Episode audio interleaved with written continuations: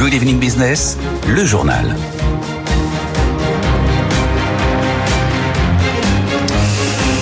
Donc oui, les marchés semblaient considérer que c'était un fait acquis. Effectivement, il n'y a pas eu de surprise. La Banque Centrale Européenne, après 10 hausses de taux quand même en l'espace de 16 mois, la BCE a laissé ses taux d'intérêt inchangés aujourd'hui, toujours à 4%. Écoutez euh, les explications de Christine Lagarde à ce sujet.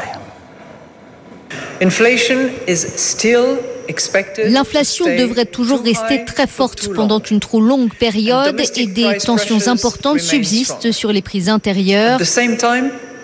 Dans le même temps, l'inflation s'est inscrite en net recul en septembre en raison de forts effets de base et la plupart des mesures de l'inflation sous-jacente ont continué à se tasser. Nos précédentes augmentations de taux d'intérêt continuent à être transmises de manière vigoureuse. Cela freine de plus en plus la demande et contribue au ralentissement de l'inflation.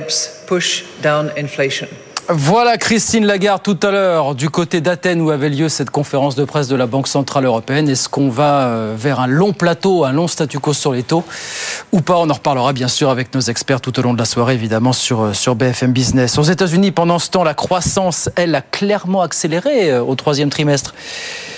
On a eu le chiffre tout à l'heure, croissance du PIB de 4,9% sur un an alors qu'au deuxième trimestre, sur un an toujours, la hausse n'avait été que de 2,1%. Forte accélération qui s'explique en partie par la forte hausse des salaires qui ont stimulé la, consommation des Américains autour des, des derniers mois. 18h02, je vous le disais, beaucoup de chiffres d'affaires, de résultats du troisième trimestre communiqués par les grands groupes français ces dernières heures. Et une fois n'est pas coutume, BNP Paribas a un petit peu déçu les marchés. Bénéfice net en légère baisse sur un an, tout juste, tout juste en ligne avec les attentes du consensus. Caroline Morisseau.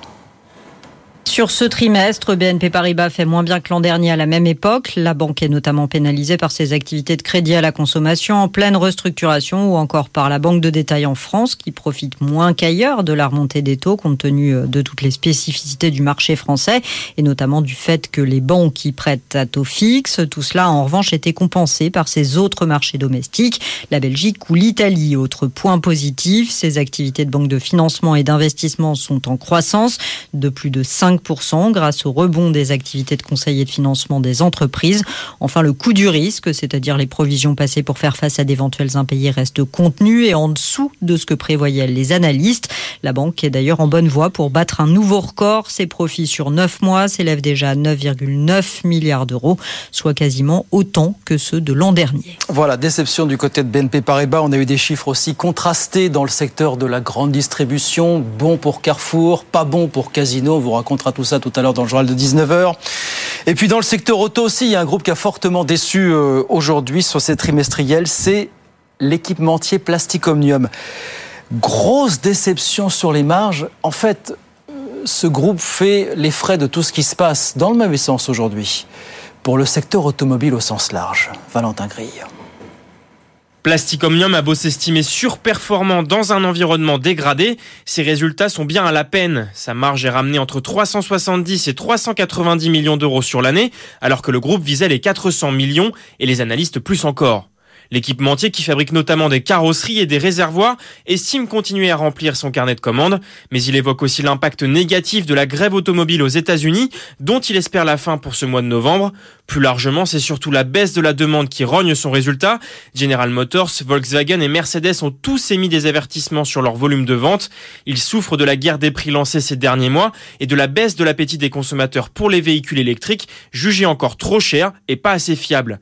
Surtout, les taux d'intérêt élevés maintiennent la pression sur des consommateurs qui avaient déjà changé leur véhicule, pour beaucoup, après la pandémie. Voilà, déception également sur le secteur automobile. Et puis alors, tenez, puisqu'on parle auto, on vous en parlait hier au conditionnel, bah, c'est confirmé depuis ce matin. Stellantis va bien dépenser un milliard et demi d'euros pour devenir actionnaire à 20% de Motor, qui est donc un constructeur chinois de véhicules électriques. Stellantis qui... Euh, donc une nouvelle percée sur le marché chinois après bien des déconvenus ces dernières années. Ça aussi, on vous en a largement parlé sur, sur BFM Business. Et puis 18h05, un mot du dossier Atos. Comme tous les jours, vous allez me dire, sauf que, oui, d'après les infos de BFM Business, Airbus, même s'il ne dit rien, Airbus s'intéresse toujours en silence aux activités cybersécurité du groupe Atos. Mathieu Pechberti nous raconte ça. Airbus est à l'affût pour profiter des difficultés financières d'Atos. Son cours de bourse a été divisé par trois depuis trois mois et son augmentation de capital de 700 millions d'euros devient presque mission impossible. Pour éviter de diluer massivement ses actionnaires, Atos pourrait étudier la vente de ses activités phares de cybersécurité si un prix canon lui était proposé. Airbus joue la montre et compte sur la pression que les petits actionnaires d'Atos mettent sur le nouveau président Jean-Pierre Mustier. Tous veulent éviter de remettre au pot alors qu'ils ont déjà perdu beaucoup d'argent. Pour l'association de petits porteurs UDAC et pour le fonds activiste SIAM, la vente d'actifs stratégiques comme la cybersécurité doit être sérieusement étudiée. Pour le moment, le président d'Atos ne dévie pas de son plan initial mais encourage les actionnaires à proposer des plans alternatifs. Son entourage invite aussi Airbus à sortir du bois. Voilà Airbus qui s'intéresse à la cybersécurité d'Atos. Si le sujet vous intéresse, bien sûr, vous retrouvez toutes les infos de Mathieu Pechberti sur notre site bfmbusiness.com. Et puis au milieu de tout ça, figurez-vous que la France compte désormais officiellement un cinquième terminal méthanier. Terminal flottant exploité par Total Energy. Bonsoir Jean-Baptiste Huette. Bonsoir Guillaume. Alors c'est pas rien cette histoire parce que mine de rien avec ce terminal on va pouvoir assurer je crois 10% de la consommation annuelle de gaz des Français. C'est ça, Jean-Baptiste C'est très important. Hein. Le Cape Anne, parce que c'est son nom officiel, c'est un terminal flottant qui est amarré au port du Havre. En fait, c'est un navire-usine qui est avant tout un gigantesque réservoir de GNL, euh, du gaz naturel liquéfié à moins 160 degrés, qui est d'abord réchauffé à bord du navire avant d'être ensuite injecté dans les réseaux gaziers terrestres. Et donc, comme vous le dites, hein, ça, c'est 10% de l'approvisionnement de gaz en France. Euh, le, le, le, le peut traiter 5 milliards de mètres cubes de gaz par an. Et euh, donc, depuis aujourd'hui, il est opérationnel. Il a commencé d'ailleurs cet après-midi à transformer sa cargaison de gaz liquide en gaz. Et on aura un premier navire, probablement de GNL norvégien, qui devrait venir le ravitailler début novembre.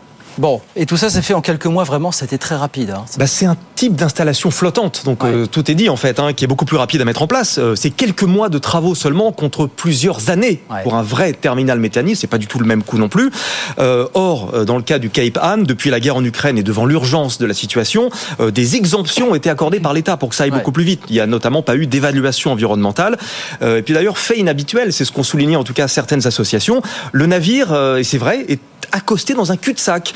Euh, les navires qui vont venir l'alimenter doivent passer une écluse, ils doivent naviguer plusieurs kilomètres dans les chenaux du port du Havre, alors qu'habituellement, c'est vrai que ce type de navire est plutôt excentré. Euh, donc le voilà, c'est pas très fluide. En tout cas, y a-t-il un risque pour la sécurité que ce soit Total Energy ou le préfet de Haute-Normandie qui répondent en cœur Non, il y a aucun souci, tous les tests ont été faits. D'ailleurs, l'installation a démarré en retard parce qu'il y a eu beaucoup beaucoup de tests de sécurité. Euh, c'est un navire, le Caipan, qui doit rester à quai pendant 5 ans et ironie du sort, j'allais vous dire, ce qui est intéressant d'observer, c'est que ce, cette installation est opérationnelle au moment même où on en a le moins besoin. Parce que les stocks, les stocks de gaz, j'ai été regardé tout à l'heure, les stocks de gaz en France sont pleins. On est plein aujourd'hui à 98,9%. Et puis plus largement, vous avez quand même des cours du GNL en plus qui ces derniers temps sont complètement retombés. On navigue, euh, sans mauvais jeu de mots, en ce moment autour de 50 euros le mégawattheure, alors que pendant la crise ukrainienne, on a atteint largement les 300.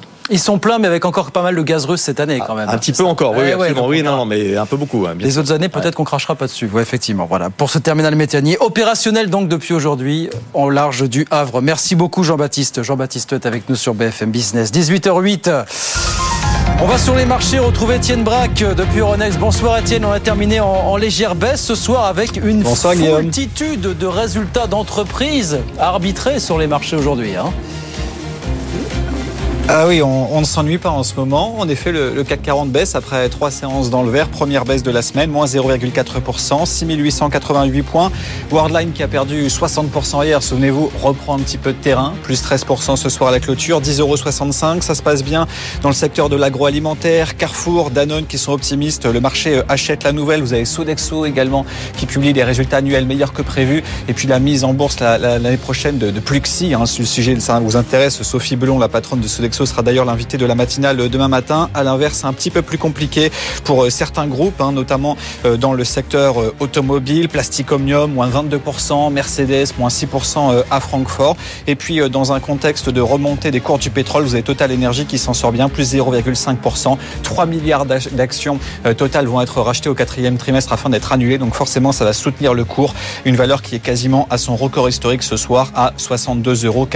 Et puis, un dernier mot de OVH qui est toujours en perte et ça, ça déçoit les investisseurs. La valeur perd un peu plus de 5%. Voilà ce qu'on peut retenir de cette saison de publication. Encore beaucoup de résultats sont tombés ce soir. Ça se passe bien pour Accor qui relève ses objectifs après un été solide. Idem pour Vinci avec des concessions qui ont tourné à plein, des résultats qui seront arbitrés demain. Et donc le CAC 40 qui cède un petit peu du terrain ce soir, moins 0,4% à la clôture, toujours sous les 7000, 6888 points au fixe. Merci beaucoup Étienne. On regarde rapidement ce qui se passe à Wall Street à la mi-séance évidemment. Le Dow Jones là qui perd 0,6%, on est à 32 844 points. Et puis l'indice Nasdaq qui perd 1,3%, 12 656 points. Tout ça à la mi-séance. 18h10, le statu quo de la BCE, on en parle avec l'ancien président de la Banque Centrale Européenne, Jean-Claude Trichet, invité d'Edwige Chevrillon. A tout de suite sur BFM Business. Edwige Chevrillon, la grande interview. Bonsoir à tous, bienvenue dans cette grande interview ce soir. Évidemment, je reçois Jean-Claude Trichet, l'ancien président de la Banque Centrale Européenne. Jean-Claude Trichet, bonsoir. Bonsoir. Merci d'être avec nous. Quand je dis évidemment, bah parce que bon, c'était c'est très intéressant de voir. Qu'est-ce que vous pensez de cette décision donc euh, de la BCE et de Christine Lagarde qui a appuyé sur pause après euh, 10 hausses consécutives, 16, mois donc de hausse de taux d'intérêt. Est-ce que pour vous, c'est la bonne décision? Parce que les marchés, les analystes, ils disent qu'il fallait éviter absolument ce qu'on appelle le syndrome Trichet. Cette décision. Oh, j'ai jamais augmenté les taux d'intérêt euh, vous avez 10 fois de suite. Non, mais vous l'avez augmenté à un moment où justement la croissance était en train de se de, ralentir très très fortement. Mais, et donc on a, ils appellent ça syndrome Trichet. Pardonnez-moi, mais bon, voilà. Euh, au-delà au-delà de cette anecdote. Puisque vous évoquez le passé. Hein. Non, on va pas euh, rester sur le passé. Non, mais la séance s'est tenue en, à Athènes, en Grèce. Oui. On m'avait recommandé à l'époque, je ne dirais pas nécessairement quel gouvernement, de laisser tomber la Grèce et de ne plus m'en mhm. occuper et qu'elle puisse partir de la zone euro. On n'a pas laissé tomber la Grèce la Banque Centrale Européenne, quand j'en étais président, est intervenue massivement pour aider la Grèce à ne pas partir. Et euh, on voit la Grèce maintenant avec euh, un très bon rating, si je puis dire. Donc c'est profondément réconfortant du point de vue de la résilience, disons, de la zone euro. Alors, tiens, tiens, juste, on va revenir sur la décision dans, un instant. Mais euh, juste, puisque vous, vous me tendez une perche, je la saisis. Est-ce qu'aujourd'hui, la Grèce d'aujourd'hui, c'est l'Italie?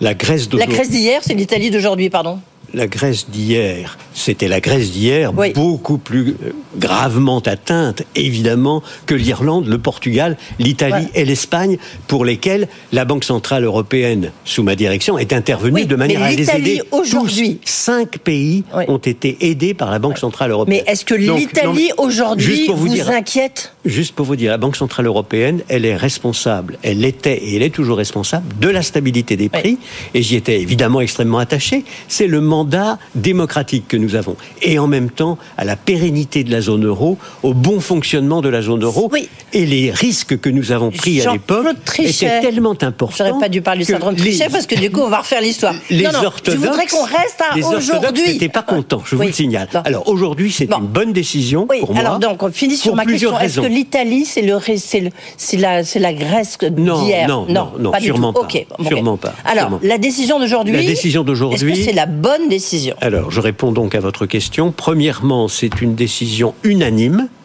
Et c'est déjà beaucoup qu'elle soit unanime. Deuxièmement, c'est une décision qui avait été préannoncée. Les marchés ne s'attendaient absolument pas à ce mm. qu'on augmente les taux d'intérêt.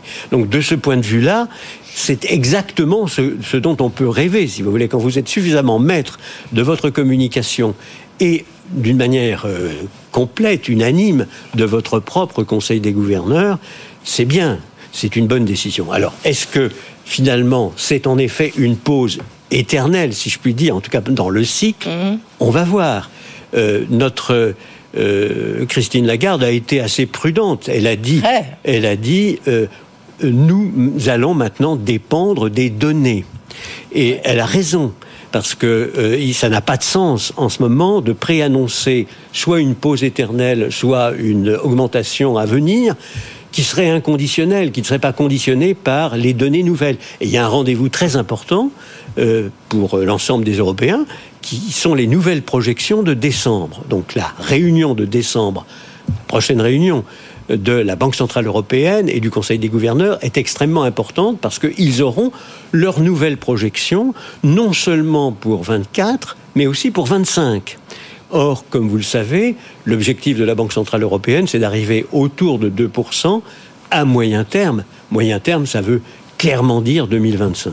Oui, lorsqu'elle dit le, on n'a pas du tout parlé de la question de baisse des taux, parce que là, on dit pause, mais on ne sait pas après la décision qui va être prise ensuite, si c'est de nouvelles onzième hausse des taux, ou si au contraire, ça va être peut-être une baisse des taux, ou si ça va être pause. Non, là, clairement, la baisse des taux, elle, elle, a elle dit, prématurée. Il faut que ça reste à ce niveau pendant suffisamment longtemps pour que l'ensemble, disons, de nos décisions précédentes, les dix décisions précédentes, puissent avoir, euh, avoir des effets. Donc, la baisse des taux, non, elle a clairement dit au marché, ne comptez pas là-dessus. Et ça, on l'a entendu, mais vous, qu'est-ce que vous pensez? Eh ben, moi, je pense, si vous voulez, que effectivement la baisse des taux aux États-Unis comme en Europe euh, est peut-être souhaitée par une partie du marché, mais ne correspond pas à la réalité des, des banques centrales et de leur politique monétaire. Et on va voir pour ce qui concerne les décisions à venir. Mon hypothèse de travail et je souhaite ardemment que ce soit la bonne. C'est aussi l'hypothèse de la Banque Centrale Européenne, à savoir que l'ensemble des décisions déjà prises vont permettre, en effet, de constater que l'on arrive à l'objectif. L'objectif étant les, fameux 2% qui sont maintenant, comme vous le savez, les objectifs communs à toutes les grandes banques centrales des pays avancés qui sont dans, les, dans le panier des droits de tirage spéciaux. Donc c'est très très important. Donc à mon avis, si vous voulez, la bonne hypothèse euh, que je souhaite ardemment et que la Banque centrale européenne souhaite, c'est que on voit en effet l'inflation converger progressivement sur l'objectif. Si jamais il y a des pépins, il peut y avoir des pépins. On est dans un monde incroyablement incertain. On va y revenir. Tout peut arriver à tout moment, et donc l'idée de dire ce qui a été le message, l'un des messages principaux, à savoir on décidera à partir de maintenant en fonction des données. Donner, ça ne veut pas dire simplement ce qu'on observe, mais aussi ce qu'on prévoit d'observer, les fameuses projections. Rendez-vous en décembre. elle a dit que le thermomètre ne serait pas cassé, le thermomètre restait à 2% d'inflation, parce qu'à un moment, on se disait, vu le contexte dans lequel, le contexte économique dans lequel nous évoluons, euh, il fallait peut-être relever à 3% euh, ce, ce, ce, ce, niveau d'inflation qui, qui, qui, reste quand même la clé de la politique monétaire euh, européenne. Est-ce que pour vous, c'est une bonne décision bah, de rester à 2%. Mais euh, le problème ne se posait même pas, si vous voulez, puisque bah. L'ensemble des banques centrales des grands pays avancés ont le même objectif de 2%. Aucune banque centrale de pays avancés n'a dit ou n'envisage de dire on va changer l'objectif. Donc pour le moment, c'est quelque chose qui n'était absolument pas attendu par personne. Le, les universitaires peuvent travailler là-dessus en disant bah, finalement les 2%, on a une convergence sur les 2% après la crise de Lehman Brothers. Mais euh, c'est pas forcément le meilleur. Certains disaient à certains, à certains moments 1% c'est mieux, 0% c'est mieux, d'autres disaient 4% c'est mieux. Au total, il y a consensus et les banques centrales ne sont pas sorties du consensus en dépit de la période très difficile qu'elles connaissent en ce moment. La, sur la grande question, et ce qu'a souligné le reste euh, Christine Lagarde, c'est réussir l'atterrissage, l'atterrissage de cette politique monétaire pour vous, ce serait quoi les, facteurs clés de réussite de cet atterrissage? Bah, C'est évidemment d'arriver à l'objectif des 2% en payant un coût qui soit le plus faible possible en termes de croissance et de chômage. Euh, au total, si vous voulez, jusqu'à présent, il y a quand même eu 10 augmentations successives de taux d'intérêt, mm. comme vous l'avez dit.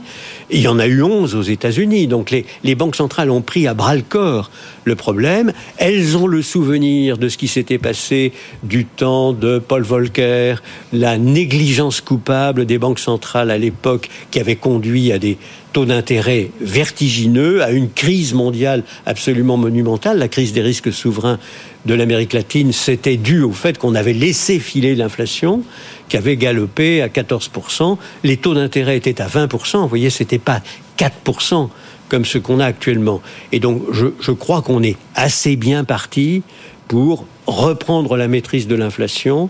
Perdre la maîtrise de l'inflation, c'est évidemment la pire des hypothèses. Et arriver, mais c'est très difficile en Europe, plus difficile qu'aux États-Unis, parce que la guerre ukrainienne est en Europe.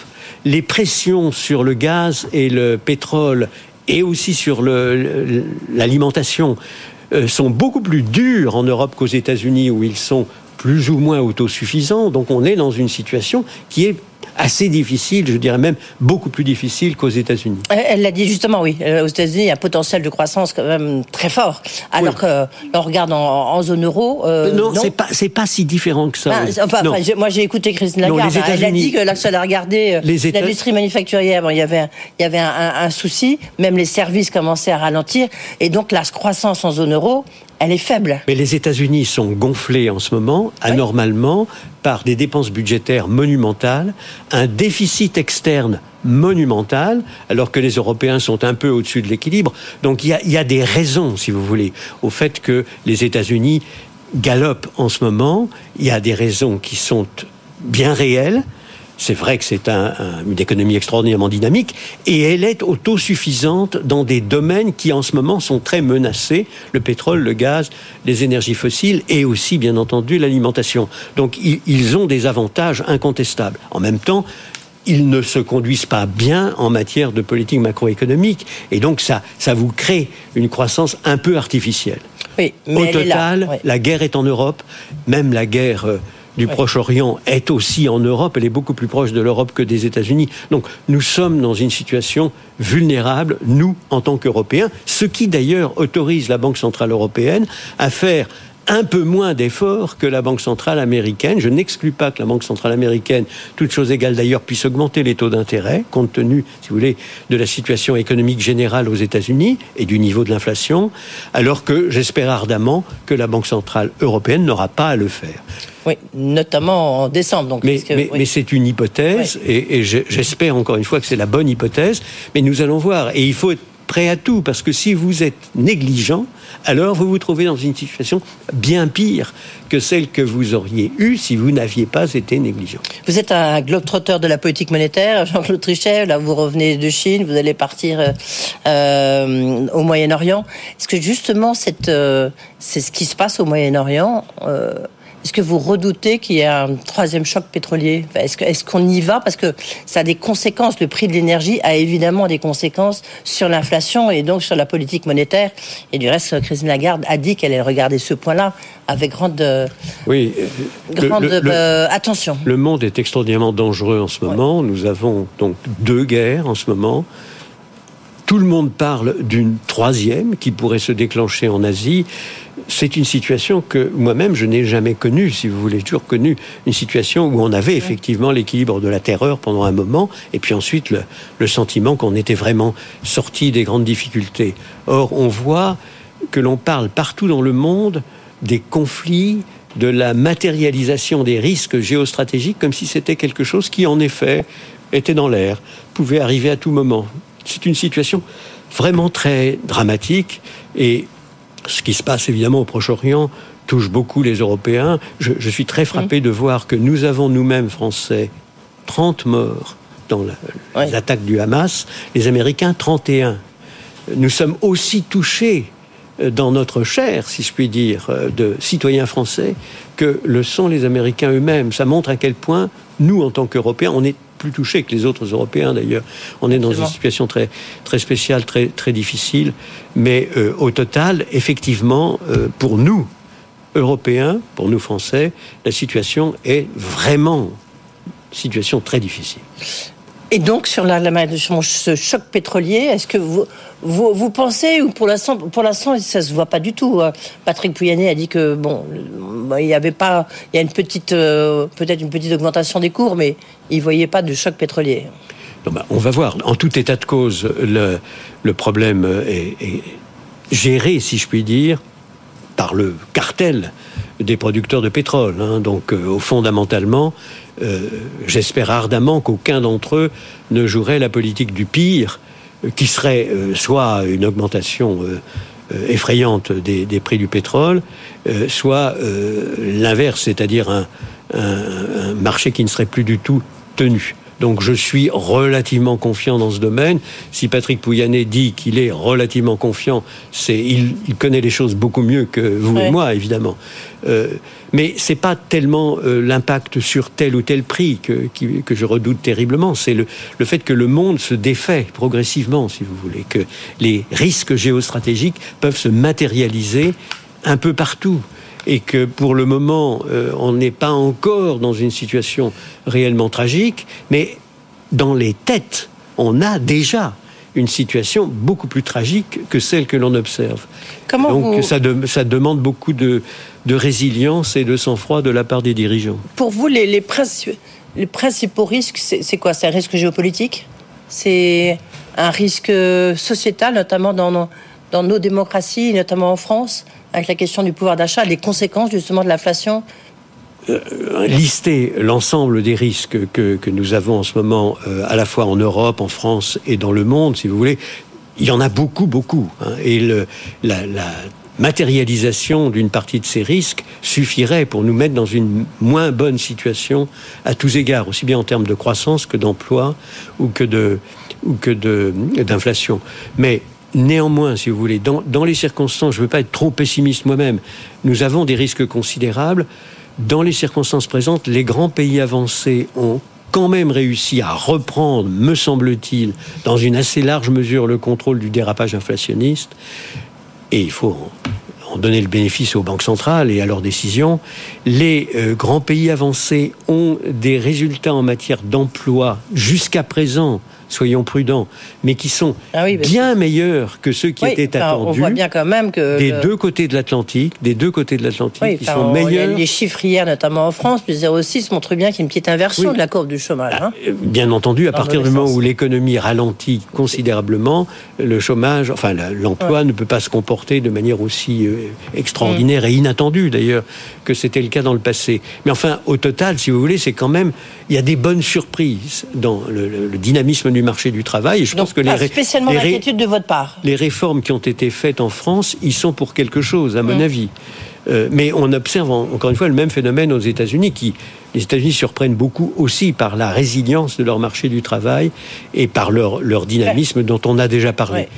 Donc au, total, voyez-vous, je dirais le, le paysage est très contrasté, mais l'élément qui que je considère comme étant le plus inquiétant, en revenant d'ailleurs d'Asie euh, mm. et en m'apprêtant à aller au Proche-Orient, c'est évidemment la matérialisation des risques géostratégiques qui sont latents et qui malheureusement ont éclaté à la fois en Europe mm. même, donc très proche évidemment de la zone euro et de nous, et aussi au Proche-Orient. Dernière question rapide. Euh, Christine Lagarde a beaucoup insisté sur la, transmission de la politique monétaire qui s'était, qui s'était, qu'elle estime s'être bien passée, déroulée. Est-ce que vous êtes d'accord avec elle? Ah, quand on observe, si vous voulez, l'impact des décisions qui ont été prises, effectivement, on voit qu'il euh, y a un ralentissement très important du mmh. crédit, donc c'était effectivement c'est une bonne transmission entre guillemets de la politique monétaire, c'est-à-dire un ralentissement de, de l'ensemble de l'économie qui permet et qui va permettre de reprendre le contrôle de l'inflation. Encore une fois, l'inflation c'est un impôt très important sur les plus pauvres et les plus démunis d'entre nous. Donc c'est une très bonne chose que d'arriver à cela. Ceci étant dit, euh, il y a évidemment euh, des éléments, si vous voulez, qui euh, sont contre-productifs par exemple, et elle l'a redit, mais c'est la même chose aux États-Unis, les politiques budgétaires ne vont pas nécessairement dans le sens des politiques monétaires. Ah donc elles compliquent le jeu des politiques monétaires. Et donc l'un des messages principaux de, des deux banquiers centraux, à vrai dire Christine d'un côté et Jay de l'autre, c'est ne, ne, contredisez pas, ne, compte, ne, fait, ne faites en pas sorte courant, quoi. Que, que, nous puissions continuer à opérer convenablement parce que vous allez partiellement ou totalement dans le mauvais sens. Merci beaucoup Jean-Claude Trichet, ancien président de la Banque Centrale Européenne. Good Evening Business. Actu, experts, débat et interview des grands acteurs de l'économie. Allez, 18h34, c'est parti pour les experts. Bah, Jusqu'à 20h en direct sur euh, BFM Business, bien sûr. Edwige Chevrillon reste avec nous. Rebonsoir Edwige.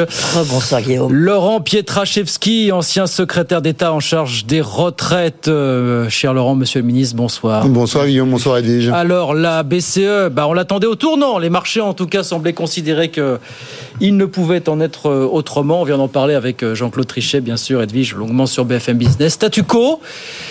Vous lui avez comme refait le coup du syndrome Trichet. Alors ça, je crois que ça va le poursuivre toute sa vie, malheureusement. Oui, mais je trouve qu'il s'est bien défendu. Parce oui, oui, il se défend bien. Il a quand même dit, euh, le syndrome Trichet, c'est parce qu'on lui reproche d'avoir augmenté euh, au début de la crise, la grande crise qu'on a connue en 2008-2011, la crise financière. On lui a reproché d'avoir augmenté les taux d'intérêt, donc ça a cassé la croissance. Et donc là, on dit, il veut surtout pas faire la même chose. Et là, là la Banque centrale, Christine Lagarde, elle, a, elle a appuyé sur pause. Donc, euh, bon, tactique un peu différente.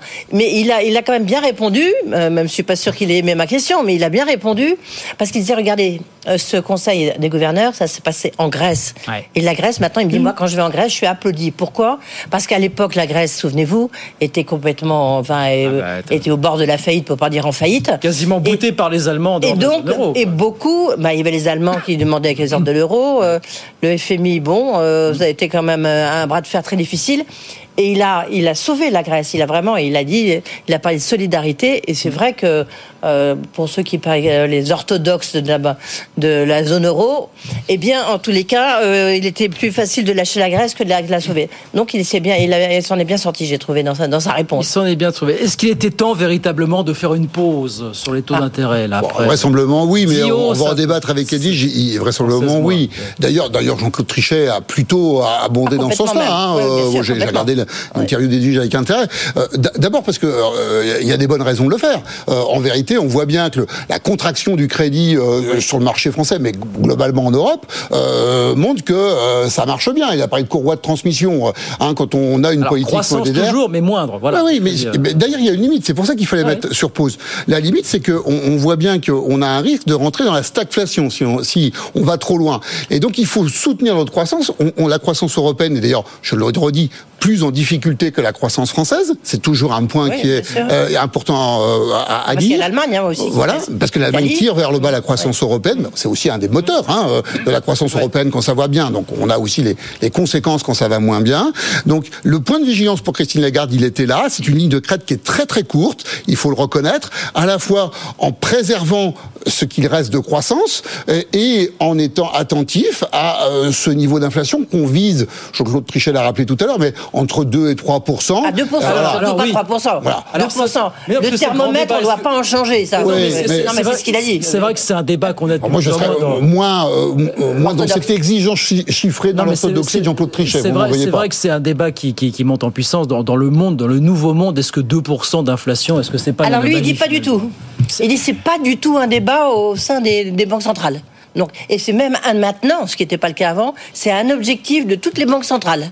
Donc euh, 2%. Voilà. Donc euh, au moins, je t'ai posé la question en disant attendez, est-ce que ça peut pas être 2, 3%, etc.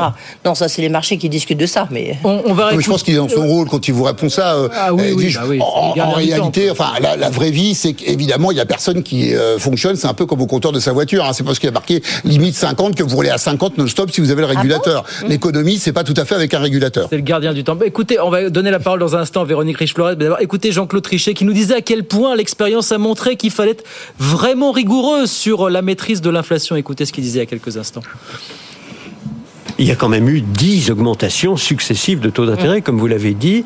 il y en a eu 11 aux États-Unis. Donc les, les, banques centrales ont pris à bras le corps le problème. Elles ont le souvenir de ce qui s'était passé du temps de Paul Volcker, la négligence coupable des banques centrales à l'époque qui avait conduit à des taux d'intérêt vertigineux, à une crise mondiale absolument monumentale. La crise des risques souverains de l'Amérique latine, c'était dû au fait qu'on avait laissé filer l'inflation, qui avait galopé à 14%. Les taux d'intérêt étaient à 20%. Vous voyez, c'était pas 4% comme ce qu'on a actuellement. Et donc, je, je crois qu'on est assez bien parti pour reprendre la maîtrise de l'inflation. Perdre la maîtrise de l'inflation, c'est évidemment la pire des hypothèses. Et arriver, mais c'est très difficile en Europe, plus difficile qu'aux États-Unis, parce que la guerre ukrainienne est en Europe. Les pressions sur le gaz et le pétrole et aussi sur l'alimentation euh, sont beaucoup plus dures en Europe qu'aux États-Unis, où ils sont plus ou moins autosuffisants. Donc on est dans une situation qui est assez difficile, je dirais même beaucoup plus difficile qu'aux États-Unis.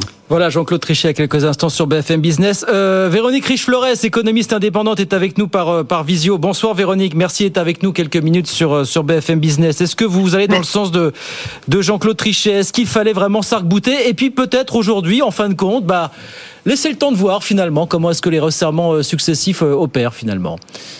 Oui, bonsoir. Je crois qu'il était important et essentiel, euh, je dirais même, de, marquer une pause, hein, euh, parce que l'environnement change également.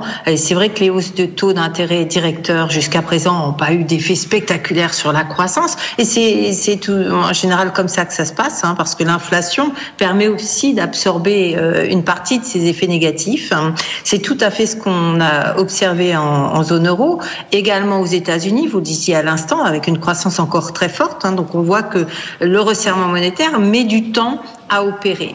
Est-ce qu'on en est là en Europe? La situation est éminemment différente. La, situation conjoncturelle est beaucoup plus fragile. Et euh, ce qui se passe, c'est que ben, on a été très soutenu par le rattrapage de l'activité de la demande dans les services rattrapage post-Covid qui a été euh, euh, magnifique euh, quelque part pour la croissance, pour l'emploi, que ce rattrapage aujourd'hui a du plomb dans l'aile. Je pense que les dernières enquêtes, c'est manifeste depuis le début de l'été, mais encore plus ces tout derniers temps. Toutes les enquêtes nous montrent un retournement de la situation qui va assez vite, des détériorations des perspectives d'emploi également. Donc on a, si vous voulez, des warnings qui nous disent ça y est, ça commence à porter ses fruits, sans parler bien évidemment de euh, l'enquête euh, auprès des, banques, hein, l'enquête trimestrielle de la Banque centrale qui nous montre qu'il y a un resserrement du crédit, qu'on voyait d'ailleurs très nettement avec les, statistiques de crédit elles-mêmes. Donc il faut marquer une pause. Euh, et il y a l'environnement conjoncturel est en train de changer très rapidement, avec notamment le fait nouveau depuis le mois d'août, la remontée des taux à long terme qui signifie que finalement, on a un effet de transmission de la politique monétaire qui est beaucoup plus rapide. Mm. Nos économies se financent à moyen long terme, pas au, taux euh, repo de la BCE. Et, donc, c'est tout ça qu'il faut prendre en compte, qui justifie effectivement une pause voilà. peut-être euh, justifie aussi un peu plus de prudence, ce qui, à mon avis, explique que la BCE euh, se soit retenue à envisager un arrêt des réinvestissements de ces programmes euh, de, du PEP en l'occurrence. Merci beaucoup Véronique, merci d'être intervenue quelques instants sur, sur BFM Business. Il nous a donné un autre rendez-vous en décembre, Jean-Claude Trichet, il y a des échéances très important juste pour bah, prolonger un instant. c'est le bilan de la Banque Centrale Européenne, je crois qu'il est passé de 9 000 milliards, il a diminué de, de 2 000 milliards d'euros ça, je fais un point important parce que là, c'est une manière évidemment euh, de resserrer le crédit avec les conséquences qu'on observe, notamment du reste euh, sur, le logement. Oui, euh, Jean-Claude Trichet, il nous a dit, c'est en fait la réunion très importante, ça va être en décembre. Parce qu'en décembre, il y aura les prévisions financières de la Banque Centrale Européenne. Et là, on verra ce qu'elle voit. donc, de là, on verra si éventuellement elle va réaugmenter ses taux d'intérêt ou au contraire rester sur pause longuement. On a bref il y a plus de visibilité en décembre qu'aujourd'hui. Avec les aléas d'ici là, évolution euh, eh du, ou extension du conflit au Moyen-Orient, euh, Laurent, qui peut évidemment changer radicalement la donne. Hein. Oui, je, je, crois, je crois hein. ce, qui, ce qui peut changer la donne, euh, d'abord, c'est qu'on juste regarder ce que c'est que cette inflation. Hein. en fait, on a une inflation qui est essentiellement due à une, une forme, c'est une inflation de conflit, hein, de guerre, hein, avec une progression sous-jacente. oui, c'est pour ça. C'est intéressant parce que cette inflation-là, elle commence à être maîtrisée. C'est-à-dire que l'inflation, euh, l'inflation de base, elle est maîtrisée. Euh, ce qui euh, pèse fortement aujourd'hui dans ces chiffres-là, c'est euh, la part qui est liée à l'inflation de conflits de guerre. Et on a à prendre en compte aussi, l'inflation de croissance. Est-ce qu'on est en surchauffe aujourd'hui dans, dans l'économie? Bon, moi, il me semble pas. mais par contre, la, la, façon, avec une croissance à 0,8, 0,9, on n'est pas en surchauffe. Donc, on voit bien que ce sujet aussi, il faut être capable de le séquencer, de regarder cette inflation pour ce qu'elle est. en vérité, on a aujourd'hui une inflation qui est une inflation de guerre, de conflit. Mmh. Un mot, puisque Véronique Riche-Flores en parlait de l'évolution de la, conjoncture, ça nous ramène un petit peu aux, chiffres du chômage qu'on a eu hier en France. Comment est-ce que vous regardez ces chiffres Est-ce que vous dites Là, on est sur un point de bascule véritablement léger remontée, on le rappelle, des chiffres en catégorie A chez, euh, chez Pôle emploi. Alors certains on en parlait déjà hier soir, certains économistes s'étonnaient du fait que ces chiffres ne soient pas remontés euh, plutôt que prévu. Tant mieux. Mais est-ce que vous sentez que la bascule Est-ce que vous sentez vraiment que le climat pourrait radicalement changer dans les prochains mois finalement? On, a failli en parler à plusieurs reprises ici sur ce plateau. On se disait tiens, on a regardé les chiffres ce mois-ci, ça bouge pas. Euh, Et là, ça a bougé. là, ça a bougé. Ça a bougé avec, ah, oui, avec une, très légère progression des, des, des demandeurs d'emploi de catégorie A. cette réalité, on l'aperçoit, on l'aperçoit dans l'entreprise. Moi, je, dans les entreprises que j'accompagne. Euh, on, voit bien que, euh, en fait, elle est surtout très différentes selon le type d'activité et selon les territoires. Euh, donc maintenant, en fait, quand on regarde le chômage, il faut bien le regarder, non pas uniquement comme on le faisait euh, il y a dix ans, parce qu'on avait un chômage de masse structurel, mais il faut le regarder en fonction de la nature des activités, des territoires, voire même des tranches d'âge. Mmh, mmh. Et, et, notre sujet, c'est ça aussi. Là, on voit bien que la progression, en fait, elle est plutôt sur les plus jeunes. Voilà. Pas plutôt, elle est sur les plus jeunes d'ailleurs, et, et, pas sur les plus de 50 ans. J'ai une question à l'ancien ministre justement en charge des retraites. Euh, euh, non, mais certains disent que justement, euh, il y a eu la réforme des retraites, donc l'allongement de l'âge de départ à la retraite. Bah, donc, comme de toute manière les seniors sont virés à partir, de 50-55 ans, donc bah, ça augmente de facto le, nombre de chômeurs. Est-ce que c'est pas un des, un des impacts indirects de la réforme des retraites Non, je pense que alors. Euh, il arrive. Enfin, non, je ne crois pas, mais il y, a deux sujets.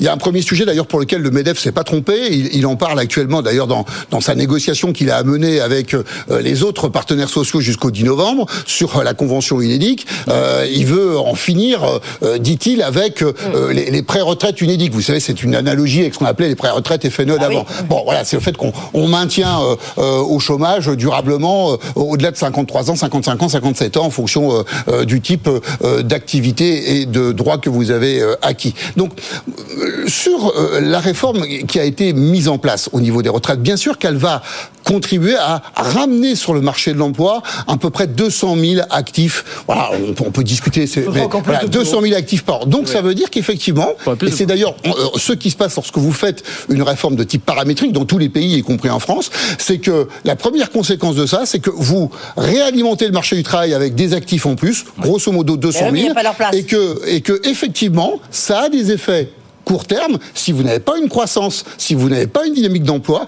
qui contribue à peser sur les chiffres du chômage. Mmh.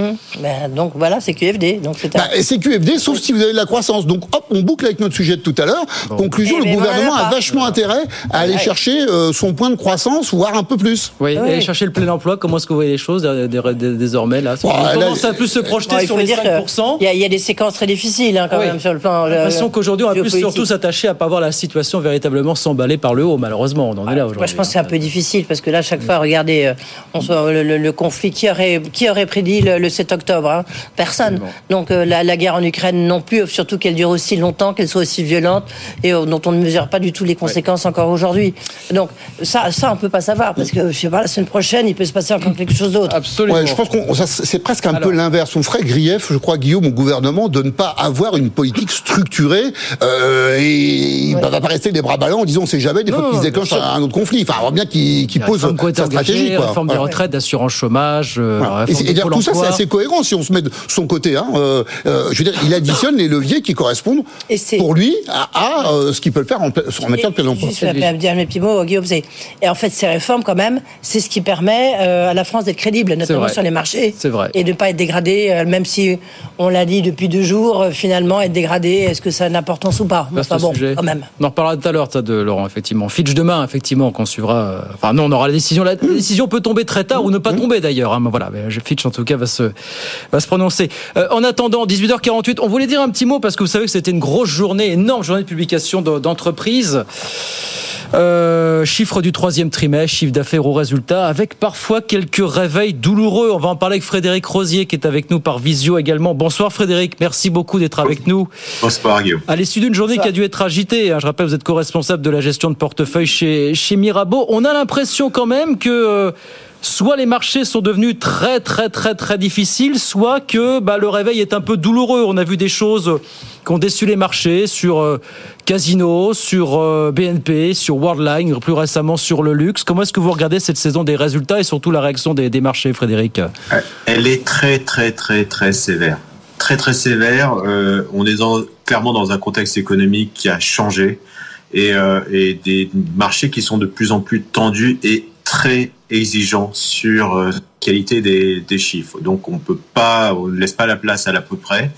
On l'a vu avec euh, Worldline hier, euh, la sanction euh, bah, record hein, pour une entreprise du CAC 40. Hein, quand vous perdez 60% dans, le CAC 40, ça n'arrive pas tous les jours. On l'a vu encore aujourd'hui, les résultats de BNP étaient vraiment corrects, mais la sanction à un moment donné dans la journée, c'était quasiment du, du moins 5. Aux États-Unis, des résultats très corrects de, de Microsoft. Elle monte hier et elle perd tout ce qu'elle a gagné. aujourd'hui, Alphabet, c'est moins 11, moins 12. Et, et là, j'en ai euh, beaucoup. On a eu Plasticomium et, également. Alors, il y a une réalité quand même dans les chiffres. On voit quand même que on sent le ralentissement économique clairement. On voit par exemple dans la publication qui est tombée ce soir sur Saint-Gobain, Vinci, les, les, chiffres sont vraiment corrects, voire même bons. Mais par contre, la partie euh, immobilier, elle est en train de littéralement plonger. On le ressent chez Saint-Gobain, clairement. La construction, c'est euh, très négatif. Heureusement qu'il y a la rénovation. On a vu avec Worldline que la consommation était touchée. On a eu Visa également aux États-Unis qui nous montre que la, la, consommation est touchée. Et même UPS, hein, UPS mmh. est important puisque c'est un, un, bon euh, indicateur quand même d'activité. Là aussi, les chiffres étaient très mauvais. Ouais. Donc, donc, commence... les, les, marches sont attaquées, mais vous dites c'est quand même la réaction des marchés qui est un petit peu exagérée, même très exagérée. C'est ça que vous nous dites. Oui, elle, elle, est exagérée. Ouais. je pense que le cas emblématique, c'est LVMH parce que oui. lorsqu'on a une croissance de 9%, donc on fait quand même quasiment 50% de mieux que la croissance structurelle du, du, du, luxe. On a une sanction quasiment de 10% de, de, de, baisse, alors qu'on sait que le, le, comparatif était complexe puisque le trimestre précédent avec 17% s'expliquait notamment par des effets de stockage post-réouverture chinois. Donc le marché est très très sévère. On l'a eu aussi aujourd'hui avec Kering, mais là pour le coup, le résultat était oui. pas bon du tout. Euh, donc voilà, c'est un marché qui, qui qui paye peu les bonnes nouvelles, hormis aujourd'hui avec euh, ST, STM où euh, la réaction était très positive, mais vraiment pour le Bien. coup, c'est un marché qui euh, qui laisse vraiment pas la place à, à, de mauvais résultats. Sinon, la sanction, c'est des sanctions et des baisses à deux chiffres. Hein, donc, on a moins 10, moins 20 assez fréquemment. Malgré tout, la, la, la, la période de, de publication notamment aux États-Unis, est plutôt bonne euh, dans l'ensemble. Hein, si on fait un panorama avec des effets surprises plutôt positifs, que ce soit en, en termes de résultats nets ou en chiffre d'affaires. Mais c'est vrai que ce qu'on a vu hier sur Alphabet était quand même l'exception qui, qui, confirme la règle. Merci Frédéric, merci d'avoir été avec nous ce soir, co-responsable de la gestion de portefeuille chez Mirabeau. Oui, Edwige. Non, mais ce qu'il a dit à la fin, je pense qu'il est tout à fait juste. Hein, Frédéric Rosier, il a, il a raison, c'est-à-dire que les bonnes nouvelles, bon, les marchés, ils, bon, ils les prennent pas en compte, ou, ouais. ou alors ils prennent des bénéfices, hein, parce qu'on prend le cas de bien LVMH. Ah ben ça. Bah, les, les armes montent pas jusqu'au ciel. Il y a un moment, il faut bien euh, ah. prendre son gain, hein, parce que sinon, c'est ça n'a pas de sens. Donc voilà, je pense que c'est juste ces 9% de croissance, ça reste quand même un beau résultat, même si c'est pas les 17% d'avant. Non. non. là où je suis tout à fait d'accord euh, sur ce qu'a dit euh, Frédéric Rosier, c'est que les, les sanctions, c'est-à-dire dès qu'il y a un petit, dès qu'il y a un petit loup, alors là, c'est la sanction, elle est terrible. Hein. Non, mais Alphabet, hier, c'était enfin, assez, assez, assez significatif, quoi. C'est euh, ouais. représentatif de ce qui se passe. Je pense quoi. que c'est un marqueur aussi, la, la volatilité oui. euh, euh, et, et, du besoin de réassurance des investisseurs. En fait, ça, ça, y a cette euh, capacité à, à, se déplacer sur le marché très vite et à abandonner certaines positions pour des, des raisons euh, qui, objectivement, euh, mériteraient d'être un peu pondérées, quoi. C'est vraiment de la surréaction à la matière. Et, et d'ailleurs... Retourner leur portefeuille. Ouais, ouais, c'est ça.